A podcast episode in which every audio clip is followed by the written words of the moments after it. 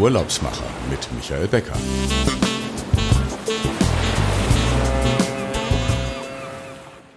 Herzlich willkommen. Hier sind die Urlaubsmacher, der Podcast mit außergewöhnlichen Reiseprofis für Reisebegeisterte und Brancheninteressierte. Ja, es ist unsere letzte Sendung vor der Weihnachtspause. In unserer 72. Folge habe ich einen besonderen Gast, der die beiden Kontinente Asien und Europa miteinander verknüpft. Wir gehen heute nach Istanbul. Istanbul ist eine Stadt mit einer Geschichte von 2700 Jahren und nur Rom ist älter. Heute ist Istanbul die größte Stadt Europas mit 16 Millionen Einwohnern und das Bevölkerungswachstum ist in den letzten Jahren auf 300.000 Einwohner jährlich gestiegen. Die Menschen sind relativ jung, das Durchschnittsalter liegt bei 34 Jahren und Istanbul ist seit Jahrtausenden ein Treffpunkt der Kulturen über die Kontinente hinweg. Die Stadt lebt am Bosporus, einer Meerenge zwischen Europa und Asien, und ist somit gleichzeitig Ausflugs- und Badeziel für die Istanbuler und auch für viele Touristen, die aus der ganzen Welt kommen. Im Jahr sind es ungefähr 30 Millionen, die nach Istanbul kommen, und man kann die Stadt als Fußgänger, als Tourist angenehm erkunden und authentisch das Leben in den vielen Vierteln erkunden. Wir haben einen erfahrenen, gebürtigen Reiseleiter aus Istanbul heute zu Gast, der weiß, wie man diese Megacity am besten entdecken kann und die Sehenswürdigkeiten wie Hagia Sophia oder den Topkapi-Palast und die Moscheen erkundet. Ich freue mich heute also, Ahmed Kolsal zu begrüßen. Er ist Inhaber von Octagon Travel, einer Incoming-Agentur und betreut seine Kunden sowohl größere Gruppen als auch kleine Gruppen oder auch individuell mit seinem Team. Herzlich willkommen, Herr Kolsal, dass Sie äh, bei uns im Podcast heute sind und wir zusammen die letzte Sendung in diesem Jahr machen. Ja, danke schön. Willkommen Istanbul. Ich präsentiere Ihnen heute meine Stadt und ich versuche einige der schönsten Ecken der Stadt und die wichtigsten Punkte zu erklären. Es ist meine Heimatstadt. Hier bin ich geboren. Ich habe die deutsche Schule besucht und dann Germanistik studiert. Und während dieser Zeit, Studiumzeit, habe ich mich mit Reisen interessiert, nicht? Deswegen ist mein Einstieg zum Reiseleiter, später Reisebürokaufmann und seit 1999 bin ich dann Gründer von dem Octagon Travel, nunmehr der Geschäftsführer von Octagon Travel. Und äh, wir sind hier, wir sind Incoming Agent und wir organisieren viele, viele Touren, Minigruppen, große Gruppen und Konferenzen, vieles weiter. Istanbul war äh, seit Jahren, seit Jahrhunderten eine Stadt, die ganz offen ist für verschiedene Kulturen. Ja. Äh, und die Fremdsprache ist hier dann bekannt. Deswegen sind viele Schulen mit den Fremdsprachen. In dieser Stadt sind Moscheen, Kirchen und Synagogen, die stehen beieinander, nicht? Also drei Kulturen zusammen kann man hier sehen. Bosporus ist zwischen der Stadt. Die Stadt lebt mit Bosporus. Bosporus ist sehr wichtig. Man geht im Winter oder im Sommer da zu wandern, am Bosporus entlang oder man fährt zu einem Café, zu einem Restaurant, nicht? Äh, es ist Wochenende, am Nachmittag ist es sehr voll Bosporus, beide Teile. Asien und Europa werden so geografisch hier verteilt. In der Mitte ist die Grenze zwischen zwei Städten. Das ist die einzige Stadt, die auf zwei Kontinenten lebt. Nicht? Also auf der einen Seite Mittelmeer Ägäis, auf der anderen Seite oben Norden das Schwarze Meer. Dazwischen befindet sich Bosporus. Natürlich, das ist nicht alleine. Marmara Meer und dann kommt Dardanellen. So ein System ist es, so ein geografisches System. Ja, wenn wir zur Geschichte kommen, ist interessant. Die Geschichte ist 2700 Jahre alt. Gegründet von Byzanz, von einem Führer der Griechen, die von Megara gekommen sind. Und nach ihm, nach dem Gründer, äh, wird es Byzanz genannt. Das ist dann 660 vor Christus. Deswegen 2700 Jahre alt können wir sagen. Ja, dann geht die Geschichte weiter. 190 äh, vor Christus wird es ein römisches Provinz, diese Stadt. Römer haben dann die Wichtigkeit der Stadt, die Lage sehr gut erkannt und das haben sie zu ihrem Provinz gemacht. Ja, anschließend, dann 330, kommt Konstantin. Äh, es gibt einen Vertrag zwischen Konstantin und seinem Gegner. Er nimmt den östlichen römischen Reich, den östlichen Teil, und gründet hier die Hauptstadt Konstantinopolis, das heißt die Stadt von Konstantin. So wird es die Stadt von Konstantin genannt, nicht? Und mit Konstantin fängt es an. Das ist eine Geschichte, die sehr interessant ist auch. Wer will, kann dann natürlich viel mehr davon lernen, von dieser Geschichte. Aber praktisch ist 395 ein wichtiges Datum, wo das Römische Reich geteilt wird. Das Ostrom ist dann hier Konstantinopolis und das ganze östliche Mittelmeer, Ägypten, nicht Palästina, Syrien und die heutige Türkei mit Balkanländern. Das ist Byzanz und dann Westrom bleibt bis 476. 476 ist Ende vom Weströmischen Reich. Die konnten die Goten nicht verhindern. Die Goten haben das kaputt gemacht, das Römische Reich. Äh, römische äh, Herrscher haben auch ihre großen Fehler auch natürlich begangen da. Ja, aber Byzanz, wir nennen das Byzanz, das Oströmische Reich, wird hier 977 Jahre lang weiterleben, bis die Osmanen kommen, 453. Also dieser Datum ist sehr wichtig, diese knapp 1000 Jahre, weil von hier aus wurde Europa und Russland in Kultur und in Kunst betroffen. Schauen wir Renaissance. Es gibt einen Sprung nach Italien, nicht? Dann, dann kommt Renaissance. Von hier aus ist, sind sehr viele Einflüsse gekommen.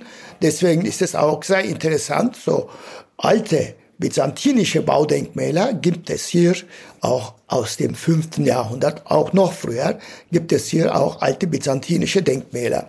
Ja, dann ist es interessant, dass dann die Osmanen gekommen sind. Die Osmanen haben dann gleich diese Stadt als ihre Hauptstadt gewählt und seit der Zeit kommen dann die Bauten der Osmanen mit Moscheen, mit Basaren, mit Hammams, Bäder und vieles. Und Serais natürlich ist vieles geblieben. 19. Jahrhundert ist wichtig für die Osmanen, da kommt der europäische Einfluss. Es wird der zweite Palast gebaut, Dolmabahce Palast, auch zu empfehlen. Wer hier kommt, einmal diesen Palast sehen. Zu sehen ist dann unter europäischem Einfluss gebaut, am Bosporus, 600 Meter lange Fassade hat dieser Palast am Bosporus. Es ist auch sehr interessant, wenn man Topkapı-Palast gesehen hat, das ist osmanisch, das andere ist, sagen wir, neoklassisch, können wir sagen, für Dolmabahce-Palast. Ja, die Stadt wächst und wächst jetzt hat jetzt 16 äh, Millionen Einwohner, ist heute die größte Metropole in Europa ach, sagen wir so, acht Millionen im europäischen Teil, acht Millionen nehmen wir an, leben im asiatischen Teil der Stadt. Ich wollte einfach mal zwischendurch ja? mal fragen, wenn man jetzt sich wirklich diese alte Kultur in der Stadt ansehen möchte, was meinen Sie, wie lange braucht man, um die Altstadt zu erkunden? Ja. Ein Tag, zwei Tage, drei Tage, was ist so das richtige Maß, bevor wir dann in die Neuzeit kommen und das moderne Istanbul? Folgendes, wenn man hier in Istanbul ein Hotel hat, muss man schauen erstens, wo das Hotel ist. Man kann öffentliche Verkehrsmittel nehmen. Metro, Straßenbahn, Bus oder Schiff. Und dafür kauft man bei den Automaten ein Anonymticket. Wenn man als Paar kommt, zwei Stück für jeden eine. Ja. Das muss man laden. Es ist nicht teuer. Und damit kann man weit, weit fahren. Natürlich, das muss man planen. Aber aber wie kann man die Stadt am besten besichtigen? Eine geführte Tour, denke ich, ist von großer Vorteil. Für zwei Tage, zwei Tage für die wichtigsten Sachen, für diese UNESCO-Weltkulturerbe. Istanbul ist UNESCO-Weltkulturerbe seit 1985. Ja, der Reiseleiter bringt die Eintritte Besorgt er die Eintritte, so muss man nicht lange an den Schlangen stehen vor den Museen. Denn es gibt viele Einzelne, die kommen und die bilden eine Schlange, da wartet man 20 Minuten, drüben wartet man auch sowas. Und diese Zeit verliert man nicht und der Reiseleiter kann alles sehr schön zeigen. Natürlich, die Wahl ist dann für jeden einzeln, wie man will. Ja, durch den Bosporus kann man die Stadt auch sehr schön erkennen. Es würde dann sich empfehlen, einmal durch den Bosporus zu fahren. Aber wenn wir jetzt bei diesen zweitägigen Stadtbesichtigungen bleiben, fangen wir an, je nach der Reihe, erst Topkapi-Palast, nicht? Der hat ein Harem. Man beginnt mit dem Harem an, dann geht man zu den islamischen Reliquien, auch interessant. Man geht zu einem wunderschönen Pavillon raus und hat den Blick von oben. Topkapi Palast steht auf einem Hügel, was wir Serail Spitze nennen. Dieser Hügel hat eine spitze Nase, in Richtung Bosporus und äh, man sieht auch das goldene Horn Bosporus. Und wenn man noch ein Stück weiter geht, wird man die ganze Stadt, asiatische Stadt, dann sehr schön sehen. Und das ist dann wirklich herrlich. Zum Schluss ergänzt man diese Besichtigung mit der Besichtigung von Schatzkammer. Da muss man etwas Geduld haben, durch Schatzkammer, durch die kleinen Räume von der Schatzkammer zu sehen. Wichtig ist ein Diamant, der ja ungefähr 86 Karat ist. Das ist so ein wie ein Ei groß und der ist mit Brillanten beschmückt. Das ist dann dort zu sehen. Und man geht anschließend zu Hagia Sophia. Das ist zu Fuß zu laufen alles. Alles macht man zu Fuß sowieso. Und dort entdeckt man auch dieses byzantinische äh, Bauwerk vom 6. Jahrhundert. Eine Moschee heute, aber eine Kirche ehemals mit Kuppeln zum ersten Mal eine Basilika mit so großer Kuppel gebaut, mit zwei Halbkuppeln. Und wichtig ist Hagia Sophia geschichtlich, weil 1054 ist dort die Trennung der Kirche. Das heißt, dann gibt es katholische und orthodoxe. 1054, das ist das Datum von der Trennung der Kirche. Dort ist es dann passiert. Das ist deswegen sehr wichtig, geschichtlich sehr wichtig, für die Orthodoxen, auch für die Katholiken sehr wichtig. Nun, das, dann das nächste, man geht so eine Linie entlang, nicht? Nach dieser Besichtigung. Hippodromplatz kommt. Hippodromplatz ist wichtig, wo Byzantiner Wagenrennen veranstaltet haben. Vom alten Hippodrom sind drei Säulen erhalten geblieben. Das Wichtigste ist, das ägyptische Obelisk steht in der Mitte von Hippodrom. Ein Stein, Rosengranit, einer der härtesten Steine seit 3300 Jahren steht das im Freien. Es war in Ägypten, 15. Jahrhundert. Dann haben die Byzantiner das, weil die wollten beweisen, dass Ägypten vom Byzanz verwaltet wird. Die haben in die Stadt gebracht. Dasselbe gibt, wiederholt sich in Paris und auch in Rom gibt es auch dasselbe solche Obeliske. Ja, da für die Deutschen ist interessant, da gibt es den deutschen Brunnen. Wilhelm II., ja. als Bagdad-Bau angefangen hatte, oder der Vertrag fertig war, hat diesen Brunnen in Deutschland fertigen lassen und dorthin gebracht. Und dort steht ein Brunnen mit einer Inschrift, Kaiser Wilhelm II. schenkt den Brunnen der Stadt und dem Sultan. Das ist dann, das steht in der Mitte, der Deutsche Brunnen. Ja. Die Bagdad-Bahn gehört zu der größten Projekt, was die Deutsche Bank zum ersten Mal im Ausland finanziert hatte. Das wird jahrelang dauern, dieses Projekt, und wird nicht vollendet. Später wird es vollendet, viel später wird es vollendet. Das ist natürlich, der Bahnhof für Bagdad-Bahn ist auf dem asiatischen Seite, das ist ein deutscher Bahnhof. Im Moment wird es nicht verwendet, ja. es wird dann renoviert äh, europäischen Teil, das auf dem asiatischen Teil. Ja. Das können wir auch Kaiser Wilhelm Bahnhof nennen. Natürlich zu seiner Zeit ist es gebaut, aber das andere ist dann Endstation von dem berühmten Orient Express. Denken wir an Agatha Christie, an den Film Mord im Orient Express und Poiret heißt er, der Detektiv dann, der wer da ja. dort äh, mitgespielt hat in dem Film. Das kennen viele. Das wird ein Film, das man immer wieder gesehen hat.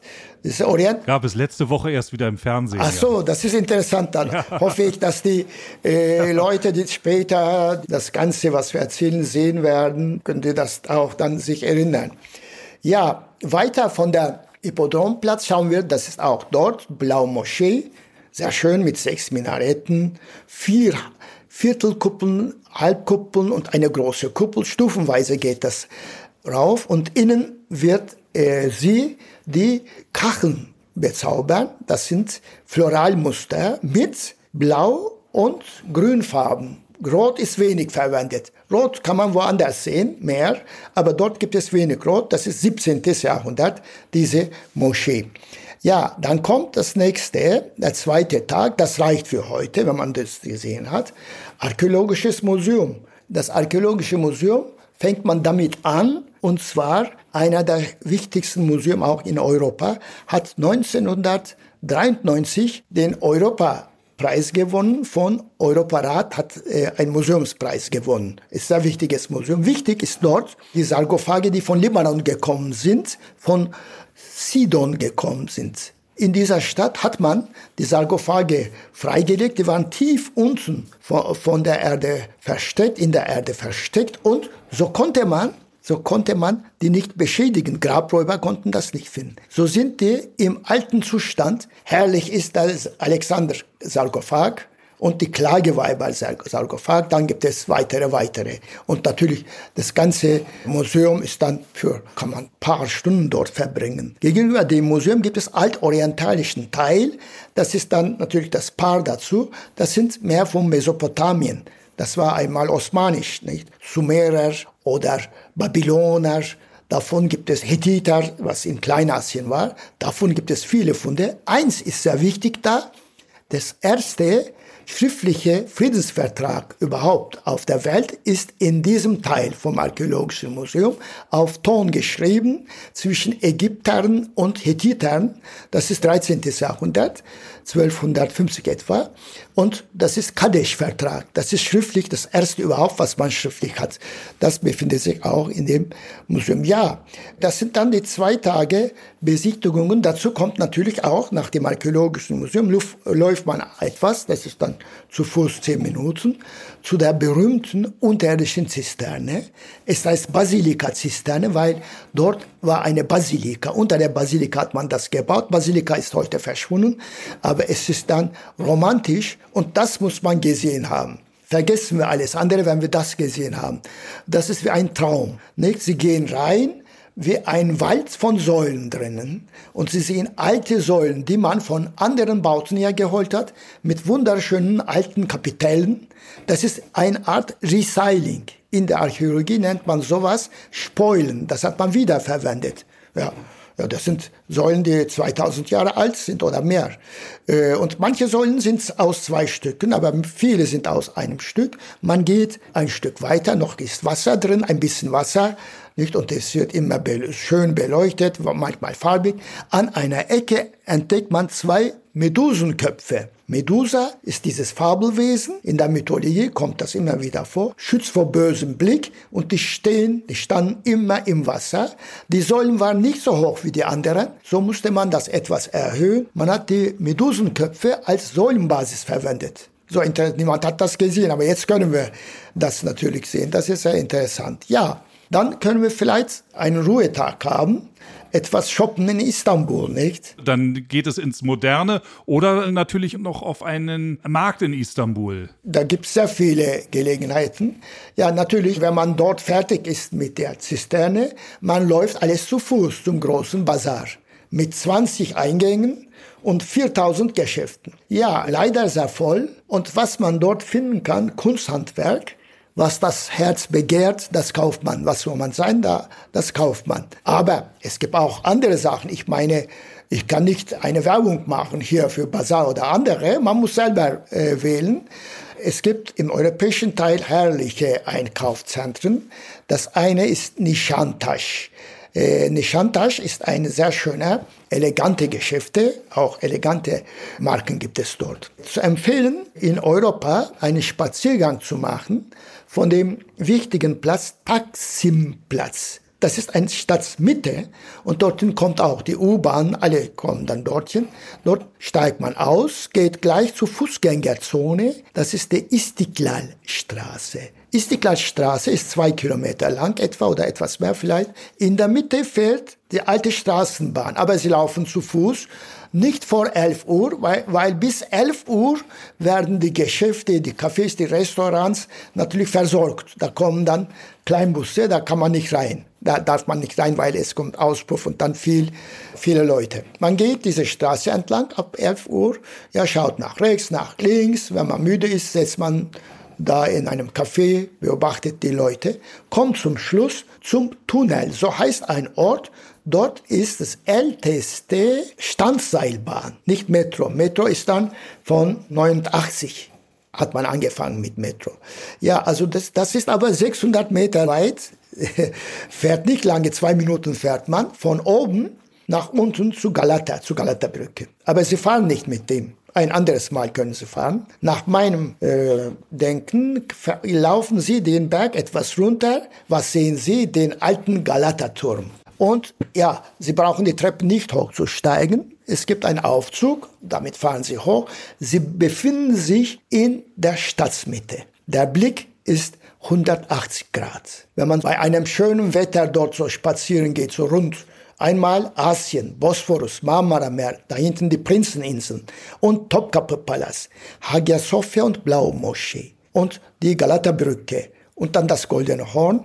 Der Anfang vom Goldenen Horn ist die Galata-Brücke. Dort fängt das Goldene Horn an.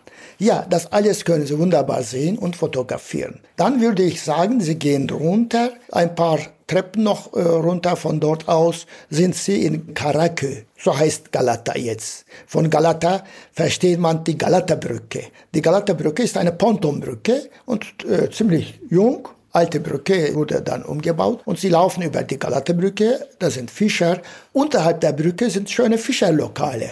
Aber sie müssen erstmal weitergehen, später kann man das machen.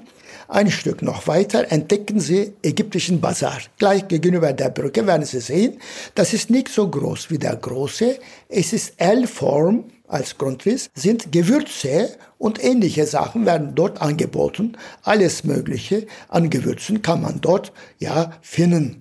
Ja, dann geht man raus. So kleiner Tipp, wenn man eine winzig kleine, aber tolle Moschee noch sehen kann, da geht man raus, links 200 Meter, es ist die Rüstem Pascha Moschee mit den berühmten Kachen aus Iznik, 16. Jahrhundert, die sind ja rot, mit roten Farbe, Tomatenrot. Das ist zu empfehlen. Das wäre sowas. Und an einem anderen Tag, was man noch machen kann. Ja, einmal fährt man auch nach Asien. Wie fährt man nach Asien? Ja, man nimmt die S-Bahn die S-Bahn vom europäischen Teil von Yeni Kapı heißt die Station und von dort fahren sie durch ein Tunnel. Es gibt zwei Tunnels unter Wasser, eine für Autos, eine für die S-Bahn. S-Bahn fährt direkt dann weiter zum asiatischen Teil, dann ein paar Haltestellen, dann steigen sie aus zu Adie, das ist diese elegante Straße, wo man dort entlang laufen kann. Man läuft entlang, bis man müde wird, dann nimmt man ein Taxi, was macht man dann? Fährt man nach Kadıköy, das ist der Hafen für die Linienschiffe nach Europa. Jede 20 Minuten fahren diese Schiffe und sie haben sowieso äh, dieses Anonymticket, damit können sie ohne weiteres auch mit dem Schiff später fahren. Aber vorher gehen sie ja in den Bazar und in die, Re in die Restaurantviertel. Das ist zusammengewachsen. In diesem Bazar ist das interessant. Enge Straßen, ja, auch Gewürzgeschäfte und vieles andere. Aber die Restaurants sind klein, aber fein. Da kann man die türkische Küche dort probieren. Sehr schön. Wenn Sie am Tisch sitzen, kommt der Kellner. Die sind freundlich, die sprechen auch, viele sprechen Deutsch, bringt im Tablett 20, 30 Meses Vorspeisen. Die sind kalt, aber wunderbar in kleinen Tellern. Man kann wählen. Er erklärt das auch. Man kann auch selber auch einiges aussuchen. Man nimmt das direkt zu, zu greifen. Man nimmt vom direkt zu sich. Ja, man bestellt einen Salat dann, man bestellt ein Fleischgericht, ein Fischgericht, was man möchte. Und in etwas eng ist es, aber so ist es auch freundlicher, wenn es so eng ist, nicht? Ja, und dann kann man auch Getränke bestellen, was man möchte. Ja, anschließend ist man fertig, es wird dunkel, im Sommer spät dunkel, aber jetzt geht es so, dann kann man so zurückfahren. Ja, aber ich würde sagen, wer noch länger bleibt, wer noch ein paar Tage länger bleibt, da ist ein sehr schöner Ausflug, zwei Ausflüge zu den Prinzeninseln. Mit dem Schiff, das kann man alleine machen ohne weiteres, mit dem Schiff von der Galata-Brücke, Linienschiff, fährt man zwei Stunden an Inseln hält dieser Schiff immer wieder, macht einen Stopp, Stopp, sieht man auch die Inseln von der Nähe, kommt zu der großen Insel Büyükada. Ja, wenn man aussteigt, ist schön, man schaut sich herum, man nimmt ein Taxi, aber es gibt keine Autos. Früher gab es Pferderoschen, das ist verboten. Es gibt Elektro-Golfwagen. Man nimmt einen Elektro-Golfwagen und fährt damit zum Parkplatz von, von einem Hügel. Das ist der höchste Berg überhaupt zwischen den Inseln. Das ist knapp 300 Meter hoch. Da muss man etwas laufen, etwa 25 Minuten. Man läuft hoch, das schafft jeder, glaube ich, langsam laufen so, bis Ayajorgi-Hügel. Dort ist ein unvergesslicher Blick wieder. Ich mag auch solche Stellen, deswegen äh, erzähle ich das. Und man sieht die Inseln, man sieht bewaldete Teile von der großen Insel, wo man ist. Man schaut auch zum asiatischen Teil der Stadt. Man ist müde, man will etwas essen und trinken. Genau dort ist auch ein Lokal. Genau dort auf dem Hügel befindet sich etwas zum Essen und Trinken. Da können Sie auch das bestellen. Man geht dann runter Entweder läuft man bis zum Hafen oder nimmt wieder einen E-Golfwagen zum Hafen. Ja, wenn man so sechs Uhr da sind, etwas fällt auf. Wissen Sie, was auffällt? Frauen, das sind Frauen, die warten auf ihre Männer. Die Männer kommen von der Arbeit mit dem Schiff, eine andere Möglichkeit gibt es nicht. Dann Frauen, entweder küssen die sich, umarmen die sich oder Hand in Hand gehen die oder einfach so gehen die etwas spazieren. Manche nehmen einen Golfwagen nach Hause zu fahren, wenn die weit sind. Aber das ist sehr interessant. Da gibt es manchmal zehn, manchmal 50, manchmal viel mehr Frauen, die auf die Schiffe warten. Das ist eine interessante Sitte dort. Auf dieser Insel auch sehr schöne Holzhäuser befinden sich. Man kehrt dann zurück. Das ist für einen Tag ein schöner Ausflug. Natürlich kann man auch dort am Hafen auch etwas essen und trinken. Man muss immer auf die Rückfahrt vom Schiff vorher schauen, wann man zurückfährt. Äh, dann kann ich dann noch erzählen, wie zum Beispiel, das ist ja interessant, das Essen, die türkische Küche. Die türkische Küche ist sehr stark beeinflusst vom Arabischen, vom Griechischen, vom Bulgarischen, vom Kaukasischen und natürlich auch von iranischer Küche, von persischer Küche. So ist dann ein gemischt, was man in Griechenland hat, Dolmasi, bei uns ist Dolma. Köfteki, bei uns ist Köfte, ja. Das alles gibt es hier. Äh, alles, was gegrillt ist, heißt Kebab, nicht? Äh, Döner, das kennen Sie von Deutschland aus, das wird ja auch gerne auch gegessen. Ja, äh, dann gibt es auch schöne Fantasienamen für die Gerichte. Dem Sultan gef gefällt es. Dem, dem Imam hat es geschmeckt. Frauenschenkel und viele solche Namen gibt es für die türkische Küche. Man kann das auch probieren, sehr viele Gerichte mit Gemüse. Dolma ist auch, auch ein wichtiger Punkt. Entweder mit Reis oder mit Hackfleisch gefüllt und äh, mild gewürzt. Wenn es mit Hackfleisch gefüllt ist, ist ja warm. Wenn es mit Fleisch gefüllt ist, äh, Verzeihung, ja, ja, wenn es mit Reis gefüllt ist, ist es kalt. Ja, zwei Sachen. Ne? Ja, dann ist es interessant, was man noch macht. Ein Tag für Bosporus. Man kann natürlich für Bosporus auch früher einen Ausflug machen, aber ein langer Ausflug wäre zu empfehlen. Man fährt mit einem Schiff, so etwa 10 Uhr herumfährt einer, glaube ich, äh, je nach Jahreszeit von der Galata-Brücke bei zwei Stunden. Es ist ein Schiff, das übrigens immer wieder hält an europäischem und an asiatischem Teil Linienschiff und kommt zum Schluss zum letzten Fischerdorf auf dem asiatischen Teil. Das ist ja Rumeli Kavak heißt das, nicht Endstation. Dort steigt man aus, es sind so viele Fischerlokale und das Dorf genießt man. Man kann auch ein kleines bisschen hochgehen, eine alte Burg das Schwarze Meer ist, öffnet sich dann vom Bosporus. Und Bosporus kann man dort erleben. Natürlich kann man auch dort auch äh, Fisch essen, das ist dann klar. Ja, da gibt es entlang vom Bosporus viele Fischerdörfer, auch viele Fischerlokale. Elegante Lokale, je nach Jahreszeit, kann man im Internet bei Michelin mal suchen. Michelin-Empfehlungen sind sehr gut und da findet man auch Erklärungen über die Lokale. Ich würde empfehlen, weil Istanbul eine riesige Stadt ist, wenn man das so sieht, da muss man etwas aufpassen, dass es nicht irgendwo anders ist. Ja, das heißt, äh, weit dass weg zwei ist, Stunden fährt. Zwei Stunden vielleicht nicht, aber vielleicht anderthalb Stunden oder so. Vor allem bei dieser Fahrt durch den Bosporus sieht man die Hängebrücken. Die bilden einen sehr schönen Blick. Nachts ist es noch schöner, die werden beleuchtet. Äh, es gibt ein schönes Bild von einer Moschee mit der ersten Hängebrücke.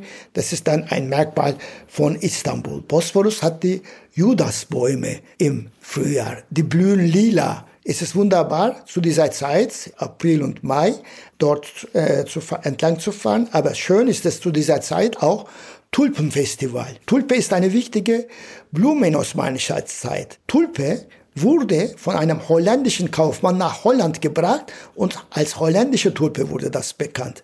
Aber Ursprung ist dann hier in Istanbul. Es ist die Tulpenzeit, 18. Jahrhundert in Istanbul und das Erinnerung ist dann dieses Tulpenfestival. Kommen Sie nach Kabataj, ein Hafen, und davon fährt man mit Schiff bis Emirgan. Dort ist dieser Park. Man geht hoch und wunderbare Tulpenbeete, nicht einzelne Farben, oder gemischt. Das ist dann wunderbar dort in Emirgan äh, zu erleben. Ja, dann gibt es auch an Burgen kann man auch eins empfehlen, an der engsten Stelle vom Bosporus, das ist 700 Meter, nicht? Ja, da ist eine Burg. Das ist die Rumeli Festung.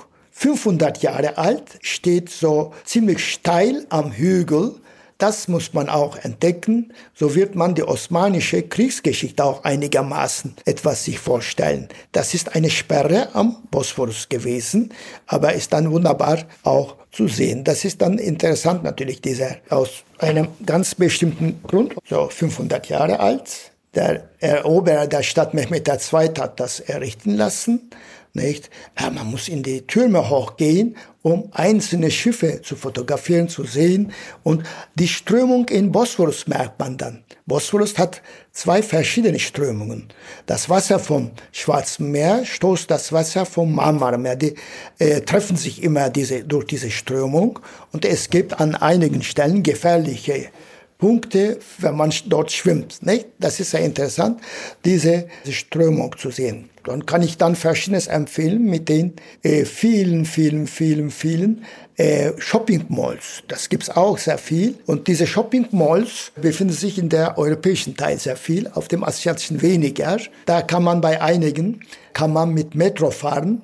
Einfach so viel dann zu sehen, dass man alles findet. Bekleidung, Schuhe, Taschen, Heimtextilien und natürlich Bekleidung, alles gibt es dort äh, zu echt vergleichbar zu Europa, zu echt guten Preisen. Auch Mode, sehr schöne Modesachen. Nicht?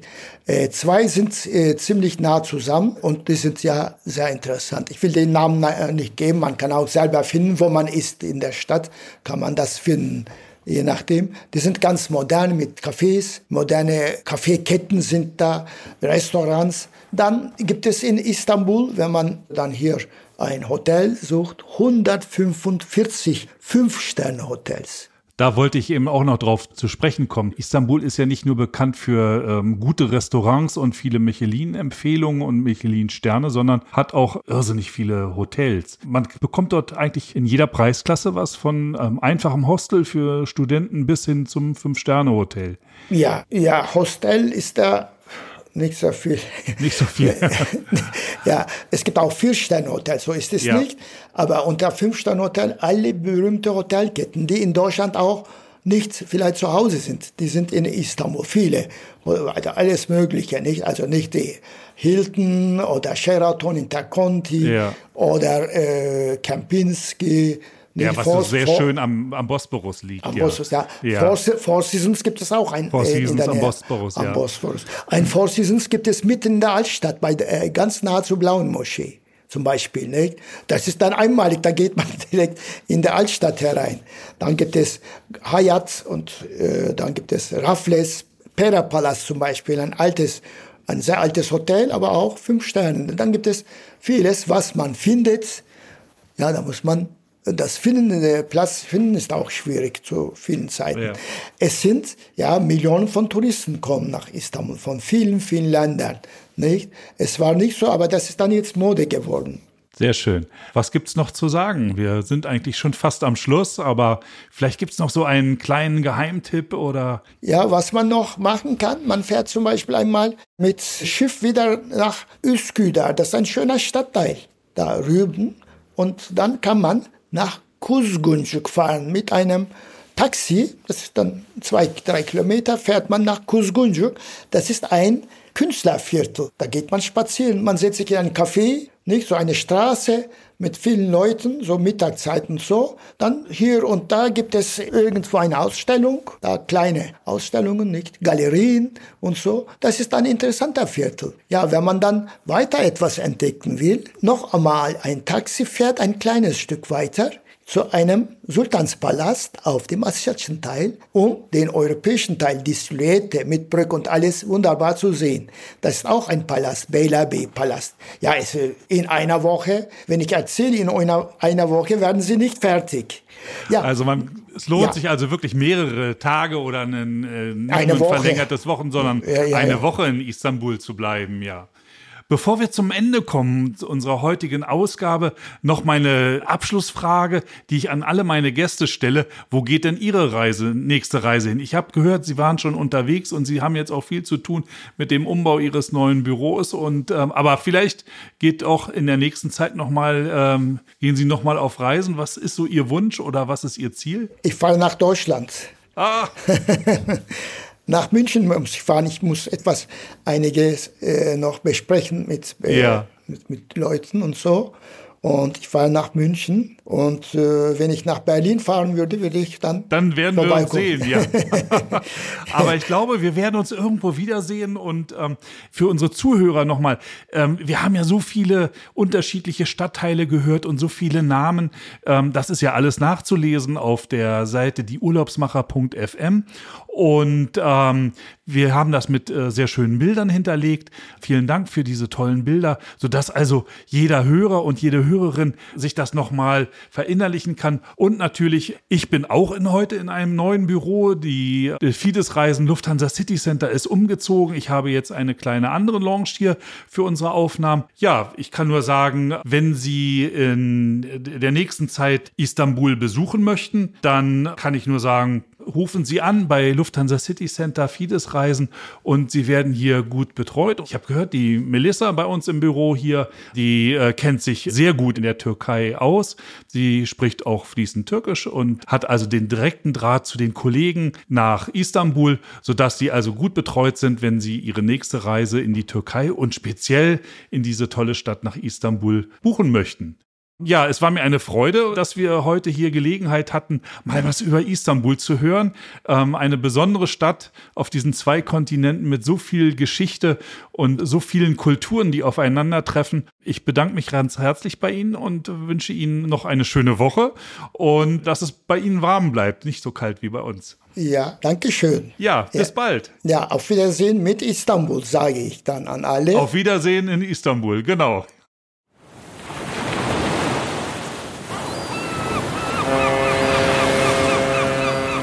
Urlaubsmacher mit Michael Becker.